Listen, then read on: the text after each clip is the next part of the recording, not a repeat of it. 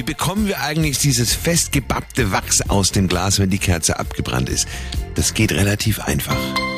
Der Samstags Lifehack mit Simon. Es gibt sogar gleich zwei Methoden, diese Wachsreste aus dem Glas zu holen. Entweder füllen Sie etwas kochendes Wasser mit Spüli rein.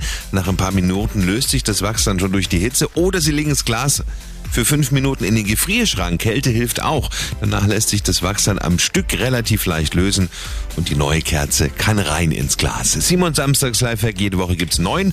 Natürlich auch immer noch mal zum Nachhören auf radioarabella.de.